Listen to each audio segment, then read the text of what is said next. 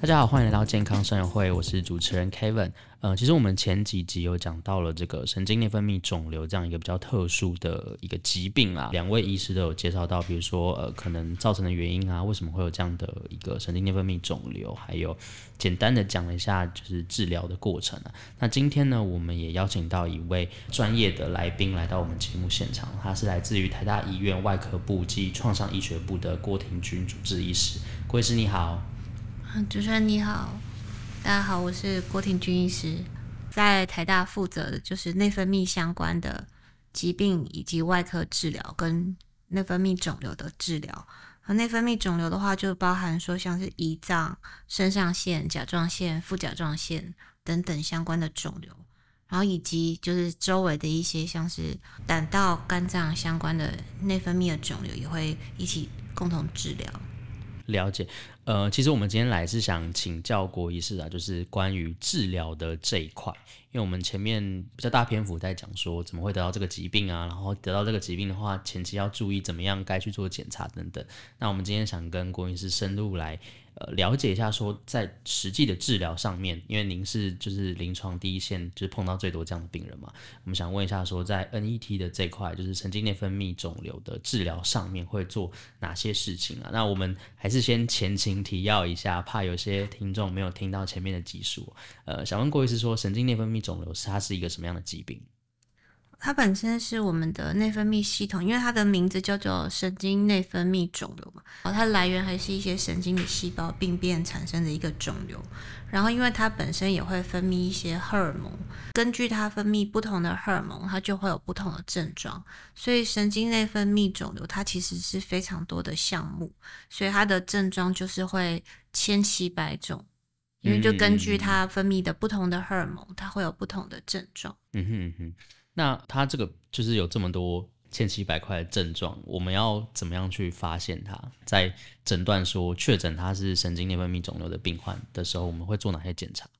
呃，目前在台湾，其实台湾的病人是比较好的，是说在台湾其实呃我们的国家认定神经内分泌肿瘤，它算是一种癌。那癌的话就是。呃，各位病友会拿到重大伤病卡，所以在一些医疗上会有一些相对的帮助。不过，它相对于一些其他传统的恶性肿瘤来说，它本身生长的比较缓慢，所以它的症状是会慢慢出现。然后，通常还会分成它有荷尔蒙的功能。其实，它除了有功能性的，就是会有相关荷尔蒙症状，有一部分的人是没有功能性的，所以它不会有特别的症状这样子。哦，了解。所以有的时候，如果是非功能性的肿瘤，它是因为肿瘤可能变大，造成一些压迫或者是阻塞，然后因此发现。然后有也有很多病人是在健检的时候发现的。嗯嗯嗯嗯，对。所以会根据它的形态来决定说它的治疗要怎么怎么走。就是根据他侵犯的或是他主要相关的器官，不同的器官其实它的。功能性不一样，它的恶性的程度演化也会不一样，治疗的建议也会不一样。嗯哼，那想问郭医师啊，因为我们今天主要讲治疗的部分，治疗上它会有一个就是准则或是通则，怎么样是最适合他的治疗吗？呃，目前神经内分泌肿瘤，不管它刚刚有提到不同的器官会有不同的呃治疗的原则，最建议的治疗还是以手术切除为主。就是即便它一开始发现的时候是已经很侵犯，或者是已经有转移了，我们还是会建议，如果可以手术的话，还是会建议病人做手术的切除。嗯哼，那想问呃，郭医师说，像其他可能肿瘤或是其他种的癌症，他可能前期在手术前会先经过化疗，或是说先经过放疗，就是神经内分泌肿瘤，它也会像这样，就是除了手术之外，它会做比如说标靶，或是放疗，或是化疗这样。呃，神经内分泌肿瘤除了做手术切除之外，我们就是还会用一些像是标靶治疗以及荷尔蒙治疗。因为标靶治疗跟荷尔蒙治疗除了可以控制它的功能之外，也可以抑制它肿瘤的生长，或者是它这肿瘤的转移跟侵犯。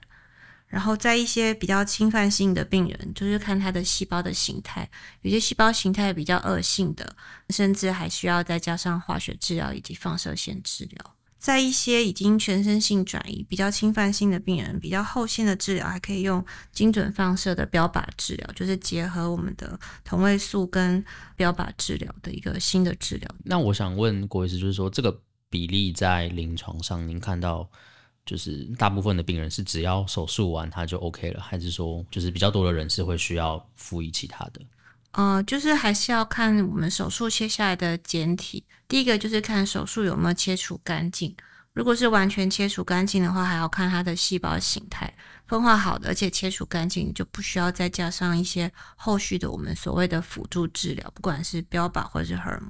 可如果它是比较侵犯性，或者是可能有一些显微镜下的一些残存的肿瘤，我们希望病人可以得到一些控制。或者是有些病人，我们是做部分的切除，虽然没有办法切干净，可是其实我们只要尽量减少它的肿瘤体积的话，对它的整个疾病的控制跟症状的控制都会有帮助。神经内分泌的肿瘤的病人，即使没有切干净，我们还是会建议手术，因为可以对于他的症状有缓解。在这个时候呢，我们就会根据他的呃病理的形态去看看，我们后续是要给标靶加荷尔蒙。他如果是更侵犯、分化比较不好，就是给化学治疗这样子。哦，了解。刚刚有提到说，有些他可能会先为了要减缓他的症状跟控制他的病情，就会先部分做切除。对，部分切除。那这样的病患，他会就是他后续可能隔了几年之后，他还会再做第二次切除吗？对，就是我们会再评估，然后或者是有些病患可能第一次切除干净，然后后续追踪，后来再复发。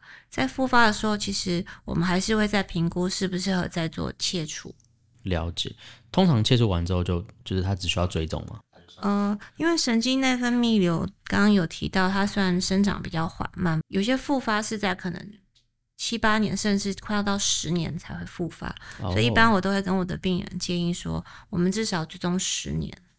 十年，对，十年。不过这十年当中，其实中间它就是可能定期的做检查，定期抽血追踪肿瘤指数，做影像学的检查。哦，所以他是一年回来做追踪，比较稳定的病人大概一年回来一次就可以了。嗯，所以前呃前期会比较就是长，对，可能第一年大概就三个月回来一次，然后慢慢的拉长时间。哦，了解。刚才其实我有听到另外一个郭医师分享的，是我蛮有兴趣的，就是关于刚才有提到有一个精准放射标靶治疗，就是我想问郭医师说，所以它是算是一个一个新的技术吗？相对是比较新的技术。嗯，对，它是把放射跟标靶结合，因为我知道标靶药物通常是就是口服的药物嘛，然后放射治疗就是用放射线来做治疗。那呃，放射标靶大概是什么样的一个概念？嗯，就是我们的肿瘤上面会有一些像一个锁头对一个钥匙，那所谓的标靶治疗其实就是要找到适合的锁头跟适合的钥匙。那我们之所以用放射的话，就是像一个比较快的钥匙。就是结合标靶跟放射的工具哦，了解。所以它实际上在做使用的时候是怎么样去治疗？它是注射药物吗？还是它是用注射药物的方式去做治疗？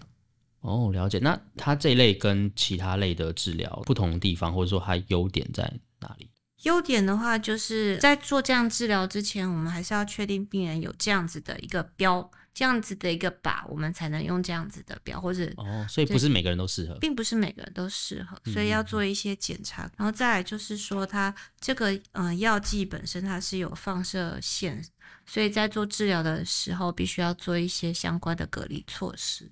嗯嗯嗯，了解。然后再来就是目前费用是相对比较贵一点，这样子。嗯嗯嗯，这个健保有补助吗？目前是没有，然后过去其实，在世界上有这样子的一个设备的国家其实不多哦，所以台湾算是就是有这样的设备跟技术。对，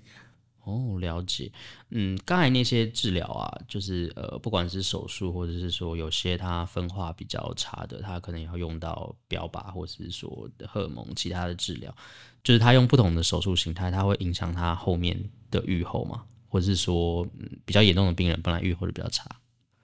嗯，细胞形态比较差的病人，他预后就会比较差，主要就是看他转移的位置，再做不同的治疗。譬如说，像有些病人可能是做肝脏的转移，那或许我们就针对转移的地方，可以再做肝脏的切除，或者现在有很多像是热消融。譬如说，甚至有些病人如果单纯的只有肝转移，那或许也可以考虑做肝脏移植。不过那个都需要再评估，并不是每个人都适用于每一种手术或是治疗。嗯，这样听起来其实，因为它可能神经内分泌肿瘤可能会发生在非常多不同的地方，所以它的治疗也是非常多变。对，然后根据不同的位置，它会有不同相关的症状。哦，那郭医师，您有就是关于神经内分泌肿瘤，您近期遇到您比较印象深刻的？印象比较深刻，因为就是神经内分泌肿瘤，它本身其实就是荷尔蒙呃的分泌，然后有些荷尔蒙它的症状会让病人就是生活品质非常的不好，就像呃比较常见或者比较大家比较比较容易造成病人生活品质影响，像是如果是胰岛细胞瘤，那病人就是常常会低血糖。然后低血糖，他可能走一走就会突然昏倒，甚至有些病人会出现一些幻觉。之前就有病人因为常常就是昏倒出现幻觉，然后就被家人以为他是那个被附身、被抓去驱魔啊，或者是对做了很多法事。然后后来有一天突然才去做检查，发现他是长肿瘤。然后开完刀之后，病人就恢复正常。然后因为这样子的病人，他因为常常会低血糖、很饿，除了很像奇迹一样，他还变得很胖。哦，对对对，所以他就胖了三四十。吃东西这样，因为他就是怕昏倒，他就会一直吃东西，一直吃东西。哦，他是男生还是女生？男生女生都有，男生女生都有。对，哦，所以可能后来开完刀，他就慢慢就变瘦了。所以他一开始来的时候，他跟你讲说。他被家人就是做，比如说驱魔或什么的，这个你们就是他算是很多吗？呃，就是这种肿瘤的病人这样子的故事，我不是第一次听到。哦、只是那个病人刚好他们家是在做相关的事业，就是他们家也是在做公庙，所以做了一段时间的乩童这样。嗯嗯嗯嗯。哇，那他这样治疗完之后，他会不会回去之后治完完就不能当就不能当乩童了，恢复正常了？对对对。哦，所以其实蛮多变的，有像乩童，那有其他的也是被误诊成其他东西，然后后来才发现是神经内分泌肿瘤的。嗯，因为它好发的年龄大概就是四十到六十岁，然后女性比较多，然后其实这样子的女性常常会面临到的其实就是更年期，嗯，然后其实有一些她的荷尔蒙的症状跟更年期的症状会非常的像，譬如说面潮红啊，或者是容易紧张、拉肚子等等。对，所以有的时候还是要跟一些更年期的症状区分，或者是说，其实病人可能两个同时伴随，可如果一直治疗他更年期的状况，可能就会忽略到他可能有个神经内分泌肿瘤，或者是说我们可能不觉得它是有功能性的，所以没有针对功能性去做治疗，让病人的生活品质还是会受到部分的影响。了解，所以其实如果说，比如说他有内分泌的问题。太久了都没有治疗好，或者说一般传统治疗没办法对付它的时候，对，可能就要考虑说可能是神经内分泌肿瘤的问题。对，就是他可能这些症状如果一直都没有得到改善，或许可以去往这个方面去做思考。了解，非常感谢郭医师的分享哦。其实听众朋友听过我们前面两集，然后加刚才郭医师的解说，其实他这个疾病算是蛮多变的了。因为它是神经的细胞发生的病变嘛，所以它其实不同地方的神经细胞发生病变，它会有不同的反应。有一个原则就是说，如果这个状况实在是持续太久了，而且传统对付这些神经内分泌的药物或者治疗没有效的时候，我们就应该要提高警觉。是，然后另外在有一些是有家族遗传性的，所以有的时候我们会建议病人可能可以去做一些相关的基因筛检。然后在如果他基因筛检发现是有突变的话，他的家人也可以来做检查，就可以提早发现。嗯，了解。那呃，想问郭医师有没有对就是现在正在治疗这样疾病的病患，可以讲几句勉励的话？嗯，就是好好的追踪，好好的治疗，就是一直都会有新的武器可以使用。了解，非常感谢郭医师。那我们今天节目大概就到这边告一段落。我们就下集再见喽，拜拜，拜拜。